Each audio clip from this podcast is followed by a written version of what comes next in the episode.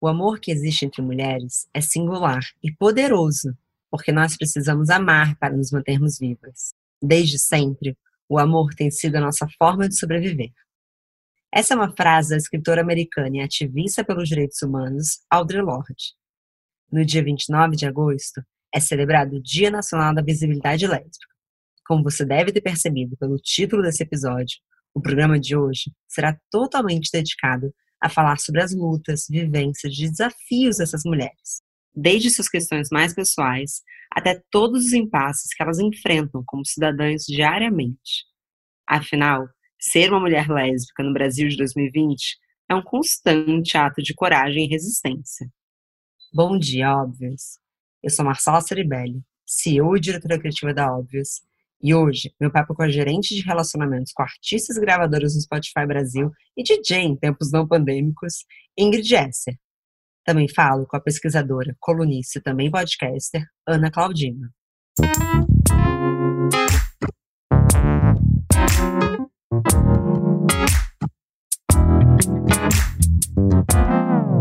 Mas espera aí, antes de começar, eu tenho um recado muito, muito, mas muito importante para te dar.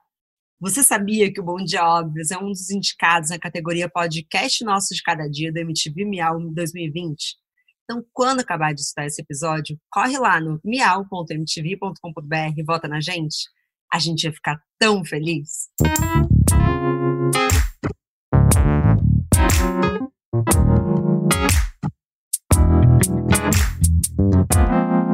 Bom dia, óbvios. Guide, Ana, mulheres maravilhosas, muito obrigada por ter aceitado o nosso convite para participar do Bom Dia Óbvias hoje. Eu que agradeço. Obrigada a você. Ana, primeiro você, em ordem alfabética, para quem ainda não te conhece, você pode se apresentar? Posso. Bom dia a todos, a todas, a todos. Eu sou Ana Claudino, tenho 29 anos, sou aqui do Rio de Janeiro, do subúrbio do Rio faço mestrado de políticas públicas em direitos humanos na UFRJ.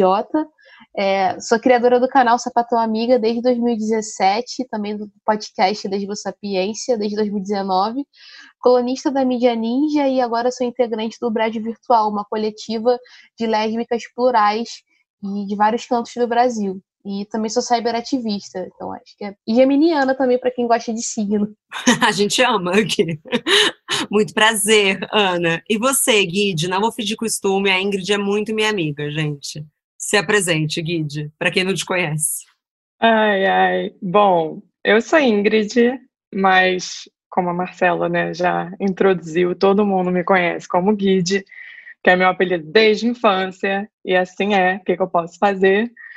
É, eu sou carioca, estou é, morando em São Paulo faz um ano.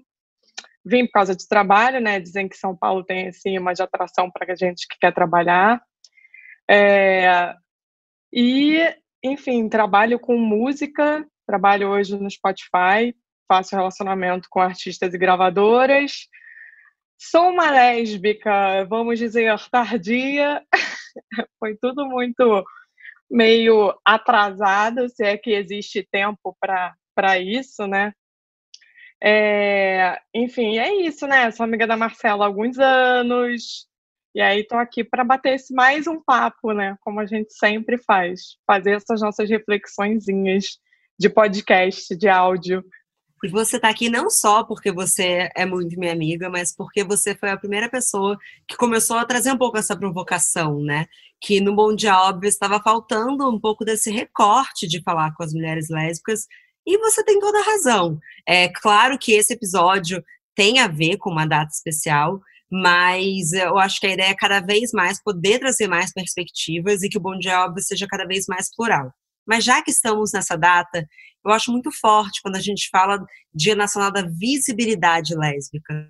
É, então, acho que eu passo a bola para a Ana. Ana, o que, que essa data significa e qual é a importância de ter ela no nosso calendário? Essa data, ela surge, é, como eu sempre gosto de indicar, a, a Lari Andrade, uma minha amiga do projeto Lésbicas na História, e ela tem esse Instagram que ela faz esse resgate da memória lésbica, principalmente no Brasil, e lá ela fala que a visibilidade lésbica ela veio do, por causa do, do primeiro encontro de lésbicas que aconteceu no, no século passado, no, no, final dos anos 90, e aí elas pautaram o Dia da Visibilidade Lésbicas, que é um dia da gente pautar a nossa existência, os nossos afetos, de pautar que nós também somos humanas e merecemos ter direito. E a visibilidade lésbica, ela vem daí, de lésbicas visíveis. Eu gosto muito de falar, como eu já escrevi num texto meu lá na Mídia Ninja, que visibilidade lésbica para mim são lésbicas sendo respeitadas, lésbicas dentro do mercado de trabalho, construindo suas famílias, porque as nossas famílias também existem, existem lésbicas que são mães, é importante se pautar também essa maternidade lésbica, lésbicas tendo acesso à moradia, acesso a, a, a, itens de higiene pessoal básicos, acesso a tudo que qualquer pessoa pode ter. Eu acho que visibilidade lésbica vem daí. Lésbicas são seres humanos, né? E a gente está vivendo uma época que é preciso se pautar o básico novamente. Lésbicas são humanas e precisam ser respeitadas. Então a visibilidade lésbica vem daí, não só para celebrar, que a gente tem que celebrar também, tem que fazer festa, porque é maravilhoso ser sapatão, principalmente quando você pode viver uma vida fora do armário porque o viver fora do armário para muitas ainda não é não é possível, né? Então, para quem pode, comemore, poste no seu Instagram a visibilidade, mostre os seu, seu, seus amores, as suas amigas, né? Eu acho que visibilidade lésbica vem daí, de pautar as nossas alegrias e também pautar as nossas lutas, porque o movimento de mulheres lésbicas no Brasil, ele ainda está aí pautando, por exemplo, políticas públicas de acesso à saúde, para mulheres lésbicas, bissexuais, pansexuais e também tem a questão dos homens trans, né, de pessoas com vagina. Então eu acho que para mim é, é, desse lugar aí a visibilidade lésbica. Perfeito, Ana, uma aula, porque é muito forte esse termo, termo da visibilidade, porque eu começo a entender e me questionar o quão invisibilizadas as mulheres lésbicas ainda estão na nossa sociedade. Como que você vê isso, Guide? Assim, a Ana já deu a primeira aula aqui, falou tudo. Acho que justamente, Ana, me complemente, por favor, se faltar alguma informação, mas é, eu nasci na época do GLS.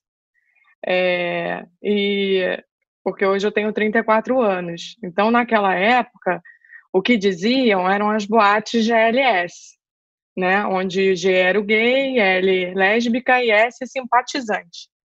É, tanto que a sigla LGBTQ, e agora tem várias derivações, né? LGBTQIA+, é, o L foi colocado na frente justamente para trazer essa visibilidade. Então, tô certa, Ana? Sim, sim, é justamente por isso, para porque o movimento GLS, né, e, e a, também o LGBT durante muitos anos foi pautado por homens brancos, gays, cisgêneros, classe média alta, que levavam tudo. Tanto que tem até algumas pessoas que se chamam, que são lésbicas, né, ou sapatonas ou caminhoneiras, mas algumas se chamam de gay, de homossexual, por não reconhecer o lésbica como algo nosso também. Porque tem lésbica, tem gay, tem bi, tem pan, tem não binário, tem trans, tem travesti, tem, tem assexual. A sigla está cada vez aumentando para agregar essas novas existências, né? E, e, juntar essa comunidade linda que é a comunidade LGBTQI agora, para falar todas. E eu acho que vem daí, né? Para pautar, botar a gente para frente. Eu acho que é, voltando um pouco a esse, a esse passado, né, do GLS, quando eu comecei a entender um pouco é, o universo gay, é, era isso, era o universo gay, né? Sempre foi sobre o homem gay. Eu acho engraçado, inclusive, é muito louco, porque quando você é criança, e aí a sua família está condicionada culturalmente a te perguntar e os namoradinhos para as meninas e os namoradinhos para os meninos, o medo da família é sempre, ai, se meu filho não trouxer uma namoradinha é porque ele é viado, é porque ele é boiola, né? Que era o que eu ouvia. E o da mulher é porque ela vai ficar para titia. E essa titia, ela pode ser uma titia muito feliz, solteira, sabe? Solta e hétero. Nunca é o medo dela virar lésbica. Nem isso se traz assim, sabe? Então, assim, pelo menos o medo podia ser pelo menos virar lésbica, né? A visibilidade lésbica ela foge até nesse lugar. Nossa, é verdade, nunca tinha pensado nisso. Você tem toda a razão. Existe, inclusive, uma, é, é invisível a possibilidade é, dentro, porque existe também no lugar é, de, um, muito, de uma história muito longa de um fetiche perante a, as mulheres lésbicas, né? Então eu acho que começou quase assim. É, eu estava lendo alguma entrevista, não vou saber dizer de quem, assim, mas que ela falava assim, quando ela disse que era lésbica, falavam, olha, mas é uma fase, imagina, está usando muita droga? E assim, como se tivesse a ver, exatamente, mas acho que tinha um pouco essa coisa da boate, como se a sua opção sexual tivesse acoplada a um estilo de vida, de festa. E não é isso, é sobre amor, né? 100%. Exatamente isso, assim. É, eu sinto muito que, é, trazendo de novo, assim, a minha é, infância, adolescência, juventude, é, sempre existiu essa conotação de algo errado, né? De algo que, se você é homossexual, seja homem ou mulher, você é drogada. Você é drogada, você é maconheira, você é viciada e você vai morrer de AIDS, assim. É, e, assim, isso é um preconceito bizarro, isso é assustador. E eu tô te falando isso de quando eu era criança ou de quando eu era adolescente, e a, a minha maior tristeza é ver que isso ainda existe né? É, e acho que é justamente por isso, e aí reforçando tudo que a Ana falou, da gente ter dias marcados para comemorar o que somos hoje, para comemorar que finalmente a gente conseguiu reconhecer e ter orgulho do que somos, né? Porque não necessariamente tem que ter orgulho do que a gente é e, e, e não ficar triste ou chateado que ainda exista é, esse preconceito, acho que os dias da visibilidade lésbica, por exemplo, vem para aumentar a luta, para a gente ter mais força ainda para demonstrar que não somos nada desses estereótipos que criaram para a gente e ainda criam, sabe? Perfeito, Guide. E quando a gente fala, inclusive, se a gente vence a barreira da visibilidade, tem uma matéria muito legal no Intercept da pesquisadora é, Suane Soares, ou Suane Soares, é, e eu vou, inclusive, estar um coach dela aqui, que ela fala que muito da violência contra as mulheres lésbicas acontece porque a sociedade espera que essas mulheres sejam discretas, não demonstrem amor por seus pares em público e também não sejam masculinas demais. Ou seja, a sociedade espera que exista um padrão para as mulheres heterossexuais e um padrão de comportamento ainda mais rigoroso para as mulheres lésbicas. Como que é para vocês lidar com essa violência em forma de expectativa da sociedade? É, é, muito complicado, assim. Eu fiz uma, uma conversa que eu tive essa semana é, que chegou uma pauta para mim, tipo, mas quando a mulher lésbica ela performa a feminilidade esperada de, de um corpo cisgênero feminino, né, colocando assim, é, ela está protegida? Não, porque mesmo que ela passe despercebida da, da sociedade, mesmo que ela passe batida, ela ainda vai estar sofrendo outras violências, por exemplo, dentro da empresa. Enquanto os colegas de trabalho estão lá falando de, de seus respectivos companheiros ou companheiras, namoradas, maridos, esposas e afins, a lésbica ela vai se sentir às vezes coagida para ficar calada, com medo de falar que tem uma namorada e isso tra trazer problemas para ela dentro do, do, do, trabalho, né? Desde assédio sexual, assédio moral, até uma demissão ou uma perda de salário. Eu, tenho, eu já soube de relatos de colegas que foram rebaixadas na empresa ou impedidas de subir de cargo por serem lésbicas, porque não aceitavam eles e a pessoa tinha um currículo até às vezes melhor do que a outra que foi a outra que é hétero e foi promovida e não foi por, por ser lésbica, né? Isso que a Ingrid trouxe da questão de ah, você é drogado, você tá, tá com problema, é, é muito isso. Constantemente a sociedade tenta patologizar pessoas LGBTs, porque quando a gente é um corpo, porque as pessoas LGBTs são um corpo político, já por serem LGBTs. Quando elas saem da norma heterossexual, a partir do momento que é um corpo desviante, a sociedade já marca aquela pessoa como errado e, e automaticamente associa tudo, assim, entre aspas, de ruim àquela pessoa. Então, vai, vamos esperar tudo de ruim da gente.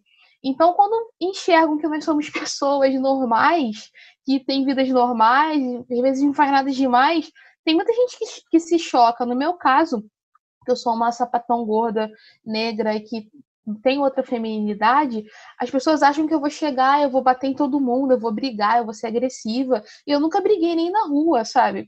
Eu nunca troquei soco com ninguém na rua. Aí quando as pessoas olham para mim e falam, nossa, mas você é tão calma. Ou então sempre perguntam se eu sou roqueira. Só porque eu sou sapatão, nossa, você é roqueira? logo de cara. Tipo, por que, que você tá deduzindo isso de mim? Gente, não, esse estereótipo é meio novidade pra mim. Não, isso super acontece. E eu conversando com outras amigas que são caminhoneiras, né? Elas falam, sempre perguntam para mim se eu sou roqueira, do nada. E quanto mais você tá desviando, quando você é uma sapatão negra, gorda, indígena, PCD, quanto mais você tá indo mais distante dessa norma que que criaram que não deveria existir essa norma da heterossexualidade, mais coisas ruins vão jogar para cima de você. Por isso que eu acho muito importante a gente trazer essa questão da visibilidade e pautar novas narrativas, de, de, mostrar pessoas LGBTs, no caso aqui, né, sapatonas, vivendo a vida delas normal, tendo suas famílias, que eu acho que vem daí, para quebrar esse, esse, preconceito de achar que você é sapatão, você é errada, você é uma predadora sexual. Muitas mulheres heterossexuais acham que o tempo todo a amiga sapatão vai estar tá querendo ficar com ela. E tempo todo, quando você, ela sabe que você é sapatão, ela já faz questão de impor que ela gosta de homem, né? Como elas falam como se você, tipo, não pudesse ser só amiga dela. E, e tem toda essa construção das sapatonas como bruxas, como predadoras sexuais, como drogadas, como, enfim, desse, desse lugar, como porcas, preguiçosas, é, histéricas, assim como também chamam as feministas, né? Associam as feministas a histéricas. Então vem muito desse lugar. Então a visibilidade é a gente, por exemplo, ter atrizes famosas como Bruna Nismayer, Nanda Costa e apresentadoras como Fernanda Gentil pautando que são lésbicas. Ludmilla também trazendo a questão LGBT. Isso é muito importante. Hoje em dia a gente está normalizando é, essa questão, porque quando eu converso com as mais antigas, há um tempo atrás, você chamar lésbica era meio ofensivo, elas se chamavam de entendidas e tinham outros termos para para elas irem tentando passar despercebidas na sociedade, cortes de cabelos, símbolos. Então, eu acho que as lésbicas são inventoras de gambiarras, de tecnologia de sobrevivência. Eu sempre gosto de falar isso. Nós, nós vivemos à base da gambiarra, para tentando se esconder, para minimamente poder viver em paz, né? A gente sabe que, infelizmente, isso, isso às vezes não acontece. Eu achei muito legal você trazer o comentário das mulheres héteros, porque quando a gente pensa em coisas terríveis que as mulheres lésbicas devem escutar, me vem muito a imagem do homem que fala, ah, mas você só é lésbica porque nunca transou com um cara. É, mas a mulher hétero também pode ser ultra violenta com a mulher lésbica. Então, acho muito importante trazer isso aqui. Não, eu tô rindo aqui porque ela falou da entendida e eu lembro muito do babado. Ah, você é do babado. O do babado também era muito forte. O uso era muito forte. Como assim? Desculpa. É do babado? É porque, é, porque se você quiser saber se a menina era, era sapatão ou não, na época, eu vou, vou, eu vou chegar nessa história, mas assim, na época eu via muito assim, mas ela é do babado? Que era pra saber se a mina curtiu ou não, entendeu? Entendi. Entendi, mas isso é uma história recente ou não? Conta a sua história. Não, super antiga. Não, assim, é, ouvindo a Ana falar e pensando o quanto de é, violência a gente sofre desde que a gente nasce homossexual. Assim, é, é porque Claro, cada família tem uma história, né? Cada homossexual tem uma história. Como a Ana falou, tem pessoas que ainda nem conseguem comemorar o dia da visibilidade lésbica, porque, enfim, vão sofrer ataques familiares ou de amigos ou profissionais. Isso tudo é muito triste, realmente. É, mas é, a minha família, ela, no geral, ela foi bem tranquila, assim. Só que se eu for olhar os meandros, não foi tão tranquilo assim, porque é, assim, aí eu vou contar o porquê da história do babado agora. É, eu tenho uma prima, irmã, enfim, que cresceu comigo e ela ela foi a primeira a sair do armário dentro da minha família. E eu lembro que eu tinha mais ou menos uns 12 anos quando isso aconteceu, E, é, e eu me identificava muito com ela. Ela era muito fechada, ela era muito fechada, mas ela tinha um gosto musical que eu admirava muito. Então, eu sempre colava na dela para tipo descobrir as músicas e ela começou a me levar para alguns shows e tal. Eu lembro que era tipo o show da Ana Carolina, show do Jorge Versilo, uns shows e era sempre com uma galera que eu falava: "Nossa, essa galera é muito mais legal. Eu gosto muito deles". Assim. eu gosto muito deles. Acho que essa é a minha turma. Seria eu do babado? Exatamente. E eu lembro muito que eles falavam, uma fulana é do babado. Só que eu não entendi o que, que era isso na época. Enfim, e aí quando ela finalmente saiu do armário, é, eu lembro que a gente, que eu tava com meu pai, com a minha madrasta uh, na rua, e aí me liga minha tia e fala, olha, vem para casa, porque é, a sua, sua, sua prima, ela tá totalmente drogada. Aí, assim, eu falei, na minha cabeça de 12 anos, overdose, cocaína, morreu porque era também foi com isso que eu fui criada. Quando eu cheguei em casa, era uma cena, jura, que hoje eu rio, assim. Mas a cena é, é porque, assim, eu nasci numa família onde moravam 16 pessoas na mesma casa. Então, quando eu cheguei nessa casa de 16 pessoas, você imagina a cena. Era a minha prima deitada no colo da minha avó, meio que babu, babunciando palavras. Eu falei, gente, o que, que aconteceu? Ela tinha tomado remédio. Esse era o drogada que a minha tia falou, ela tinha tomado remédio para dormir. Porque ela estava tristíssima, porque ela terminou com a mulher que ela namorava na época. É, e aí ela ficou muito triste, porque ela não tinha, né, afinal de contas, não tinha como conversar aquilo e tudo mais. A mãe dela, minha tia, é, tentou, sei lá, jogar um vidro de perfume no box blindex para estourar nela, para ela se machucar. Mas machucou ela? Não, a minha outra tia foi tentar segurar a mão dela e aí machucou a minha outra tia que não tinha nada a ver com a história, coitada. Meu Deus! Mas todos sabiam que ela tinha um relacionamento com uma mulher já? Não, aí quando ela tava. Quando acharam, é, quando ela saiu do quarto meio, meio sonolenta, ela começou a falar o nome de uma mulher. Aí eu falei, gente, mas o que, que aconteceu? Porque eu tô vendo uma tia com uma mão com um pano ensanguentado, a outra eh, chorando, a minha avó com ela no colo. Falei, o que, que é? Aí minha avó vira e fala que ela é sapatão. esse foi meu primeiro contato com o sair do armário. E pronto, para mim fechou esse armário a sete chaves, né? Porque eu falei, nunca mais. Porque... Tipo, se você sair do armário, vai ter sangue. Exatamente. Eu fiquei desesperada. Falei, mano, se eu tinha essa pretensão, eu esqueci agora. É... Mas, brincadeiras à parte, assim, isso me travou, realmente. Isso me travou e me travou porque eu vi essa cena, por mais que depois, com o tempo, né, minha família foi lidando com, com, com o fato da minha prima é, ser lésbica, eu, eu não sabia muito bem como lidar com aquilo durante muito tempo, porque eu sabia dentro de mim que eu tinha alguma coisa por mulheres, mas por muito tempo eu neguei, eu me envolvia com homens e com homens e com homens, até porque era essa cobrança que eu tinha dentro de casa. Minha avó cobrava: Não, mas por que você está sem batom? Mas por que, que você está desarrumada? Mas e o namorado, você não vai trazer? É, e aí, quando eu finalmente consegui me, assim, me apaixonar por uma mulher, entender eu, que eu estava definitivamente apaixonada por uma mulher e que isso fazia toda a diferença na minha vida, que eu fui conversar com a minha avó, ela falou: Ah, minha filha, é, o importante é você ser feliz com quem quer que seja, mas acho que isso é uma fase.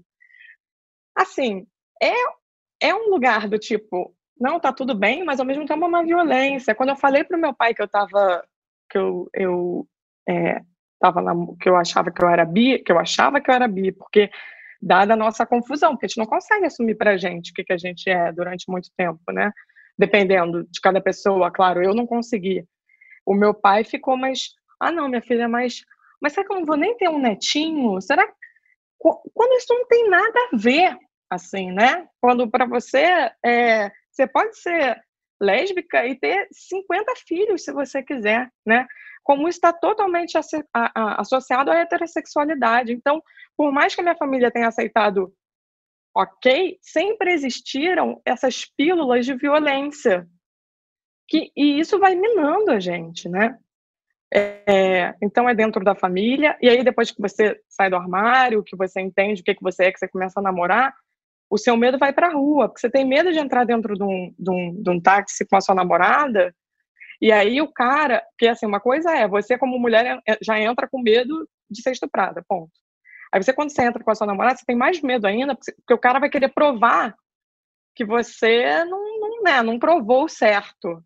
Ou então que ele ele tá no direito de entrar no meio de vocês duas, que aquilo ali é um convite. Então, assim, só aumenta o medo, né? Só aumenta o desespero. Bom, Guide, eu, eu ia te perguntar como que foi esse seu despertar, mas você super já trouxe.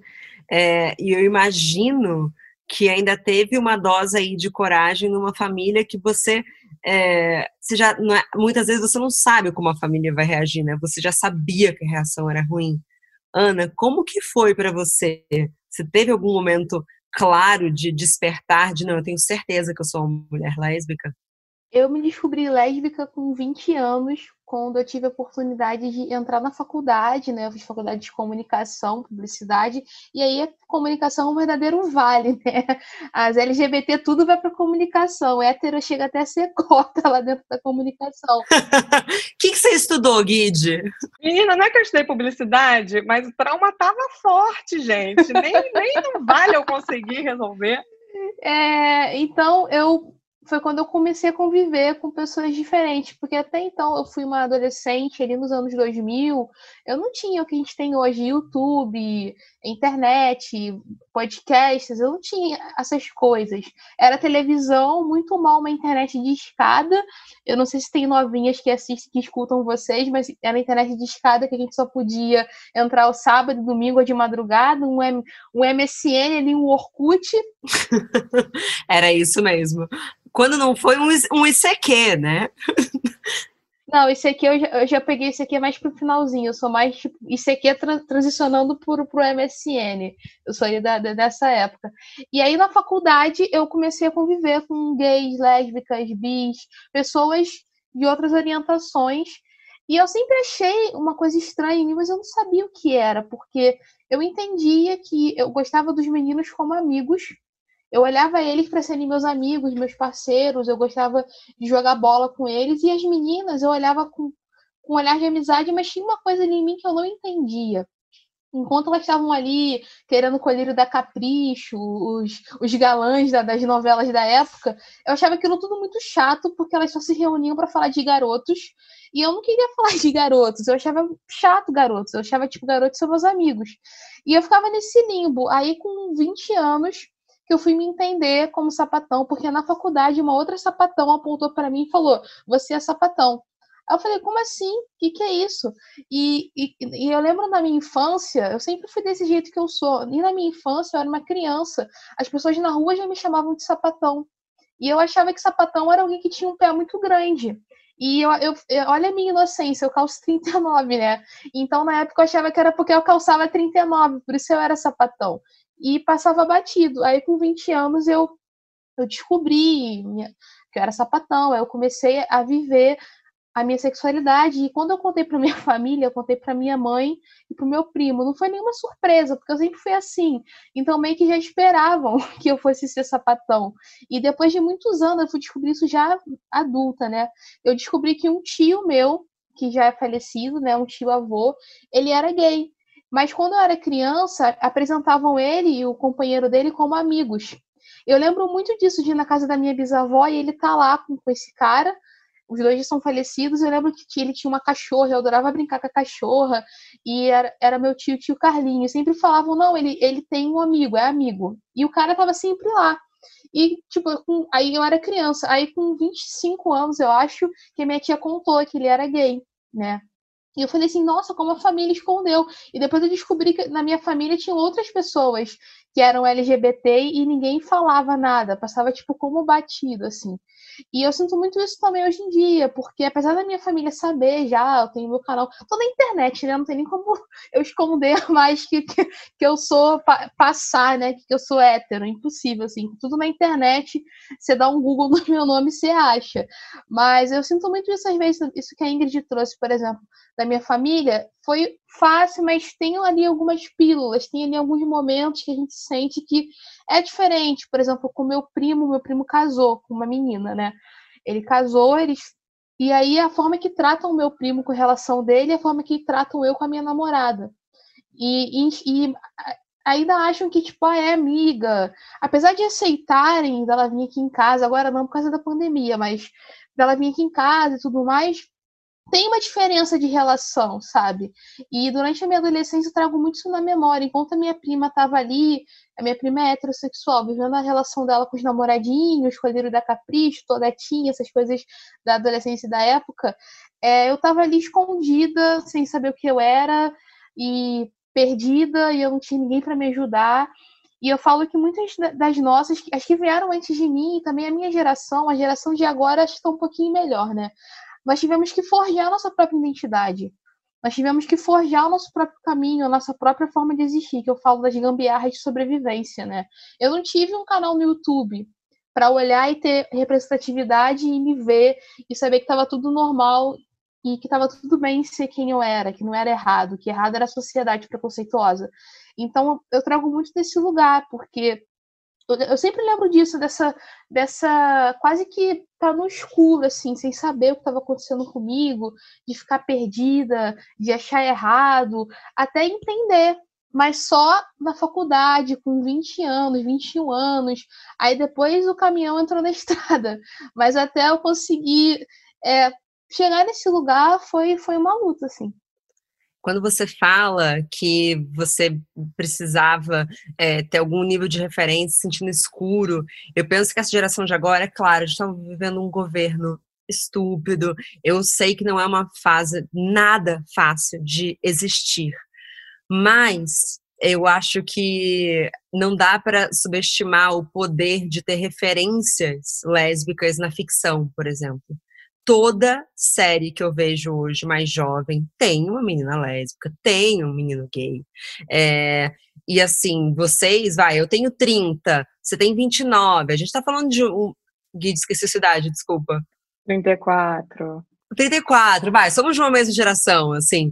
É, não tinha, né? E foi engraçado que eu tava assistindo Killing Eve, não sei se vocês já assistiram. E, e, enfim, tem, tem uma tensão sexual ali entre elas, né? Acho que a personagem principal é lésbica, não dá para saber, na verdade, né? Porque, mas enfim, tem uma tensão sexual entre elas. E eu tava olhando e em dado momento eu pensei, nossa, eu não tô conseguindo me identificar direito com o que tá acontecendo. E aí me deu um clique, eu falei, fudeu, as minhas amigas lésbicas se sentem isso, devem sentir isso em relação a todas todas as personagens de livro, filme. É, vocês veem um efeito na sociedade é, dessa representatividade também na ficção? Vocês acham que isso tem um efeito na, enfim, até na aceitação melhor? Não estou falando exatamente, enfim, perante violência na rua, mas assim, você acha que está mais fácil de você assumir para sua família hoje em dia, por exemplo? Cara, é... bom, mas você sabe que eu conheço as meninas que fizeram a Malhação Viva a Diferença agora. E foi muito é, incrível assistir. Eu, eu voltei a assistir Malhação. Eu, eu assinei televisão, que eu não tenho TV aberta nem nada, para poder assistir Malhação. Eu isso para elas. E durante a série, é, que eu particularmente não estou fazendo aqui, mas eu acho maravilhosa, porque eu acho que aborda diversos temas que precisam ser abordados sim, em vários momentos eu falei com, é, com elas, e principalmente as meninas que estavam fazendo personagens lésbicos, sobre o quanto aquilo é, me pegou, porque é, foi lá no fundo, assim, foi, foi justamente. Eu via Malhação quando eu era jovem, eu via Malhação quando eu era adolescente, e não existia em nenhuma Malhação esse lugar das duas meninas que podem sim, uma ser bissexual, a outra ser lésbica, se relacionarem lindamente. Assim, não existia isso, né? Abertamente. E, e o quanto que aquilo. Eu falei para elas, eu falei, cara, que bom que isso está acontecendo, porque talvez se isso tivesse acontecido na minha época, eu não teria só saído do armário com 30 anos. Eu não teria vivido tanto dentro do armário com medo, porque aqui, que referência eu vou usar até para exemplificar para o meu pai, sabe? Porque o exemplo que meu pai tinha sempre foi o negativo, sempre foi o que a mídia coloca, né? Ou não, ou não tinha exemplo, né? Não tinha exemplo bom. Não tinha exemplo nenhum, no caso, né? Nem bom nem ruim, não tinha exemplo. Então, é, e aí, conversando com uma delas, que é bem mais jovem do que eu, e que era uma das personagens, para ela isso é tão normal, é tão natural, do tipo, ela já na escola, isso já era falado, isso é aquela tal coisa, assim, é uma máxima, né? Você tem que falar que você é sapatão. Você tem que, oi, gente, eu vim aqui avisar vocês que eu sou sapatão. Amiga, eu tenho certeza que você não passou pelo momento de virar para os seus pais e falar, oi, gente, eu vim avisar aqui que eu sou hétero. Eu não, não tive. Mas eu também não tive. Eu acho legal quando você falou da escola, porque é verdade, olha a diferença você fazer um ensino médio com smartphone, né, com internet, 4G, e com referências gays e lésbicas na sua sala. Porque, assim, eu não tinha na minha turma. Exatamente. É, Ana, acho que pode me complementar. Assim, eu vi recentemente uma série no Netflix que fala justamente de um casal de duas mulheres que estão juntas há, sei lá, tipo 60 anos, era uma coisa assim.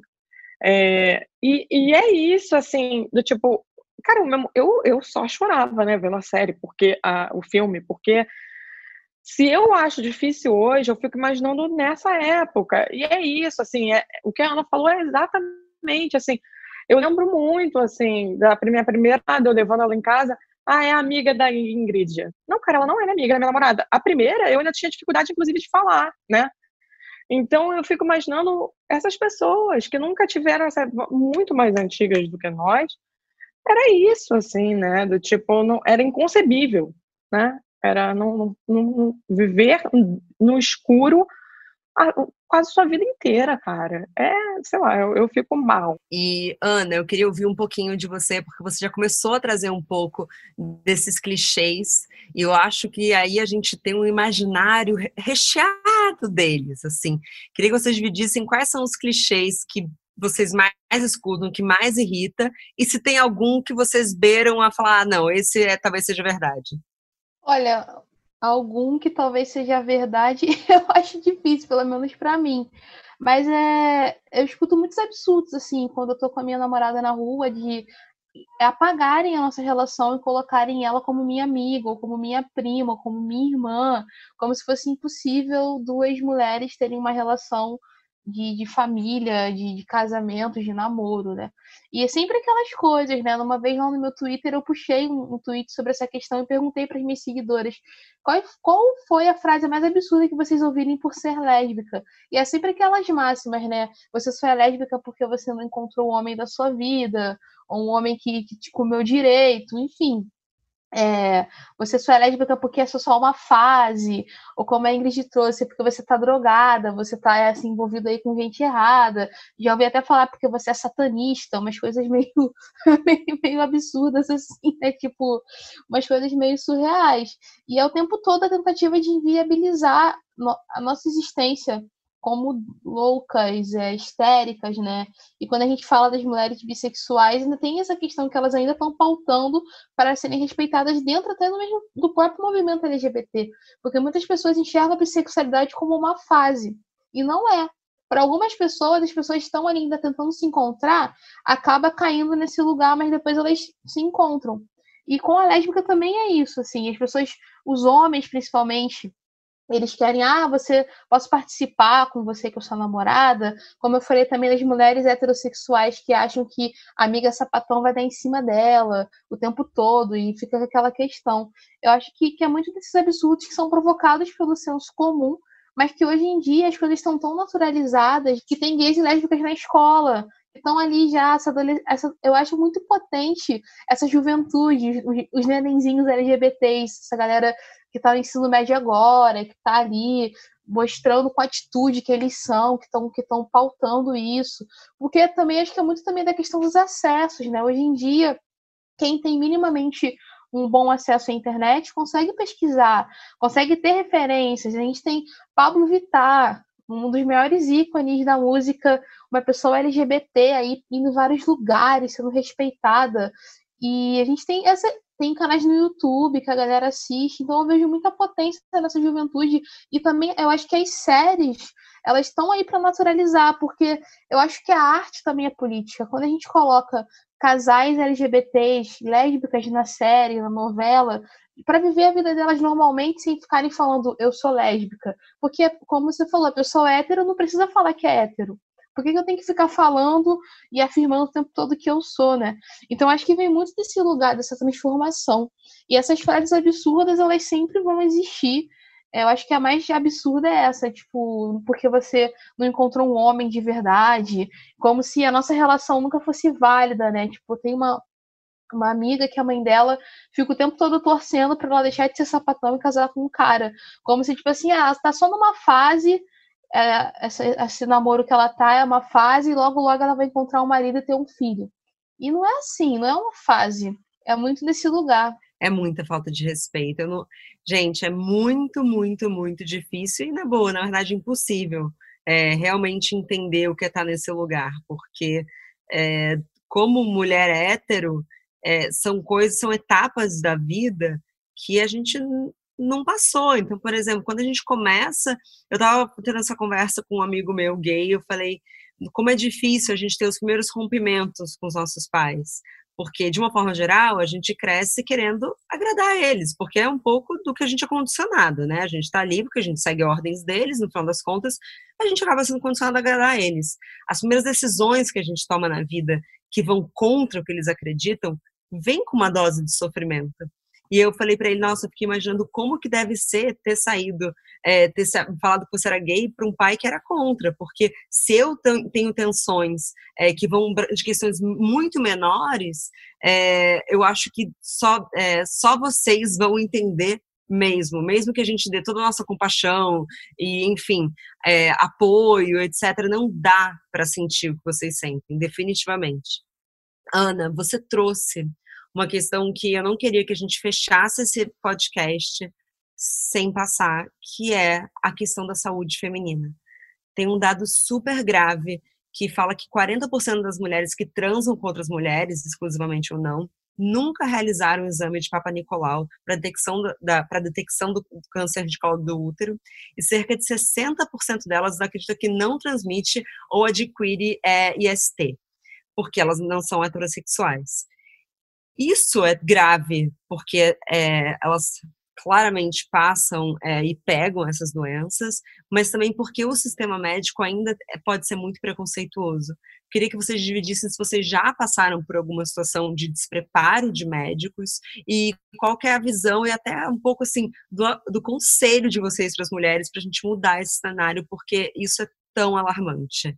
Eu tive muita sorte com as, com as minhas ginecologistas. É, todos foram extremamente uh, profissionais e, e, responsáveis, acho que essa é a palavra.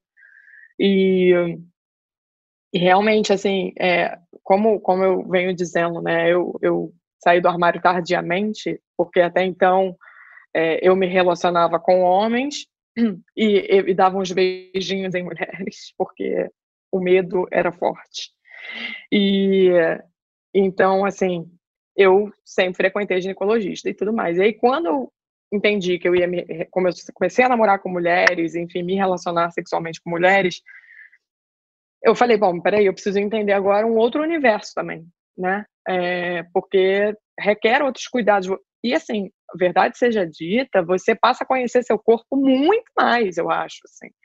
Porque você explora muitas outras formas de, da sua sexualidade e com uma pessoa que tem os órgãos iguais aos, iguais aos seus, assim. Então, bem ou mal, eu acho que você passa a conhecer ainda mais, né, dos órgãos sexuais femininos. Faz muito sentido. Né? É, inclusive, você, só fazendo um, um parênteses, uma, da, uma dos clichês que eu odeio, é, que principalmente as mulheres héteros falam é mas não fica faltando alguma coisa? Não, amor, não falta absolutamente nada. Tem tudo que tem direito e mais um pouco, entendeu? Porque eu acho que é isso. Você tem um, um mar de oportunidades de exploração, de, de, de, de, prazer, assim, sabe? Enfim, é, mas como eu ia te dizendo, eu, eu fui na ginecologista e eu falei, cara, assim, quais são os riscos que eu tenho agora? Porque Afinal de contas, eu não tenho uma relação é, heterossexual. Eu queria só complementar a sua questão de prazer. Desculpa te interromper, Guide. Fica à vontade, por favor. Porque essa, essa pergunta de se falta alguma coisa, eu acho que é um grande mito e até uma autoilusão das mulheres héteros. Porque a quantidade de mulheres que precisam da penetração para um orgasmo é baixíssima. Na verdade, o orgasmo feminino, eu acho que mais, mais de 50% das mulheres só consegue ter um orgasmo com estimulação clitoriana.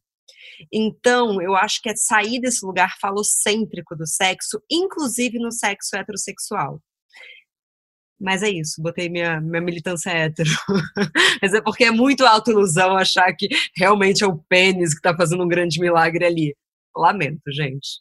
Lamento, é. E, não, e assim, foi muito bacana esse papo que eu tive com a minha ginecologista. Ela falou: não, Ingrid, você tem que continuar fazendo todos os exames é, tem que continuar fazendo o acompanhamento anual, é, porque você corre os mesmos riscos, assim, você pode ter, sim, as doenças sexualmente transmissíveis, é, inclusive HPV, que gera ali o câncer no colo do útero. Então, assim, sim, é, acho super importante trazer esse tópico, porque esse risco existe, e sim, o acompanhamento ginecológico ele tem que ser feito anualmente como de praxe, independente do, da, de com quem você vai ter relação sexual. E você, Ana, você recebe muitos relatos por meio seus, é, das suas redes de mulheres que sofreram preconceito ou até ignorância por parte de médicos? Nossa, demais. Inclusive, é uma pauta que as meninas sempre me pedem para falar no canal. Eu vou falar ainda, mas eu quero trazer especialistas, porque é uma questão muito séria para eu falar só com com coisas que eu li na internet, eu nem sou médica, né? Mas tem essa violência da, dentro da, do ginecologista, porque é de uma forma, eu acho que vem da formação dos médicos. A gente tem que também dialogar com esses médicos para tentar entender por que, que, que, existe isso, né? Que, que de fato vem da, da heterossexualidade compulsória, de achar que todos são héteros e não existe outras formas de se relacionar. E isso que a Ingrid trouxe tá faltando alguma coisa, acontece demais, assim. As pessoas têm essa coisa do mito do sexo lésbico, como se fosse, nossa, mas como é que vocês fazem sem um pênis? Sabe, sem um pênis do homem cis hétero, né? Então, eu já sofri violência dentro de consultório médico, do médico não me querer passar exames porque eu não me relacionava com homens héteros, né? A partir do momento que ele descobriu que eu era sapatão, que eu tava na época com a minha primeira namorada ainda, ele falou, tipo, ah, você não precisa, você é virgem. Sendo que eu tava até procurando aqui, tem o, o livro da Larissa Dark, que é chamado Vem Cá, que ela é uma jornalista aí de São Paulo, que ela pesquisou essa questão da saúde de mulheres lésbicas e bissexuais e tem vários relatos de, de, meninas e mulheres que não fizeram o exame que todo mundo deveria fazer e elas tinham um problema e, mesmo elas não nunca tendo feito sexo com pênis, elas tinham um problema. E o médico acha que, ah, isso nem é sexo, porque não tem um pênis no meio, porque ainda tem, tem muita essa ideia do sexo voltado para penetração. E tanto qualquer pessoa com vagina, mulher hétero, homem trans, lésbica, bi, o sexo não resume só a penetração, mas muitas pessoas vivem dentro dessa, dessa lógica, né? E, e um conselho que eu dou para quem está querendo um ginecologista legal, é entrar em grupos sapatão e perguntar, porque sempre vai ter alguém para indicar, sempre vai ter uma sapatão que vai poder te indicar uma médica ou um médico que vai te tratar com dignidade como você merece. Inclusive, depois eu consegui um outro médico que me passou todos os exames necessários, mesmo eu sendo sapatão. Tá vendo a, a lógica? e como tem que ser debatido, e isso vem muito também porque não existe ainda políticas públicas voltadas para a saúde sexual de lésbicas e bissexuais e também dos homens trans. Porque quando a gente coloca isso como uma lei, como uma política pública, como uma ação, logo todos os consultórios médicos vão ter que ser obrigados a fazer isso. Então é uma, é uma luta dos movimentos de lésbicas aqui no Brasil de poder pautar isso, né? Tipo, de, poxa, eu não posso fazer uma consulta ginecológica. Como também tem alguns casos de, de lésbicas que às vezes mentem para o médico para poder ter acesso ao exame. Olha só, você tem que mentir numa consulta para o médico poder te passar o exame, você falar que tem marido, enfim, é, de novo, né, tecnologia de sobrevivência para gente. É muito grave, mas aí você trouxe um ponto que é muito importante, né? que é a consciência desse voto, porque você pode ter pessoas lá pensando em você e criando políticas públicas pela saúde é, feminina é, lésbica. Bom, gente, muito, muito, muito obrigada. Eu tenho uma última pergunta para vocês, para a gente fechar esse papo, que é basicamente queria que vocês dividissem algum livro, filme, podcast que seja envolvido com esse assunto ou não, mas que tenha feito bem para vocês nesse período tão difícil que a gente está vivendo. Nossa, são tantos assim. Eu queria indicar o podcastão da Lela Gomes, que é uma sapatona. Também tem das meninas do Dimalicuia, tem a Fernanda do Amena Podcast, também tem as meninas do Para-Choque de Monstro, que é todo o conteúdo sapatão, cada uma falando sobre uma coisa, e vale muito a pena que o podcast é aquilo, você coloca no ouvidinho, vai fazer uma faxina na casa, fazer uma comida, parece que a pessoa está conversando com você. Então eu acho que em tempos de quarentena, pandemia, é uma forma da gente não se sentir tão sozinha. Maravilhoso. E você, Guide? Eu quero achar o nome do filme dessas duas senhoras, porque é A Secret Love, o nome. Elas uh, tá no Netflix e elas viveram um romance de 70 anos, um romance lésbico de 70 anos que foi escondido durante décadas. Então, assim, é, é uma história, obviamente, é, verídica, e é um filme super emocionante e que é, acho que é legal para refletir, né? Justamente nesse dia da visibilidade lésbica, para refletir sobre quem estava lá atrás, a história de todo mundo que estava lá atrás e o caminho que vem fazendo até hoje e o porquê que sim temos que continuar lutando e dizendo que somos sapatão com orgulho. É, então a Secret Love tá na Netflix. Vou assistir também. Bom, gente, é, acima de tudo também celebrem o dia, porque é para ser celebrado, existe muita coragem, existe muita resistência, e eu espero e me comprometo a também trazer cada vez mais pautas que sejam totalmente direcionadas às mulheres lésbicas neste programa. Espero que quem esteja ouvindo se sinta representada. Contem comigo como uma aliada do movimento. E é isso. Bom dia, gente. Muito, muito, muito obrigada. Eu fico muito feliz de ter participado. É, obrigada por dar voz e trazer a gente para falar com você e justamente encorajar e trazer cada vez mais força para todas as lésbicas que estão aí mundo afora. Estamos juntas e unidas nessa. Obrigada, Mar. Bom dia, agradeço a você que ouviu a gente até aqui. Também agradeço Marcela pelo convite. E é isso, vamos celebrar, vamos viver, porque é maravilhoso ser lésbica. Então vamos seguindo.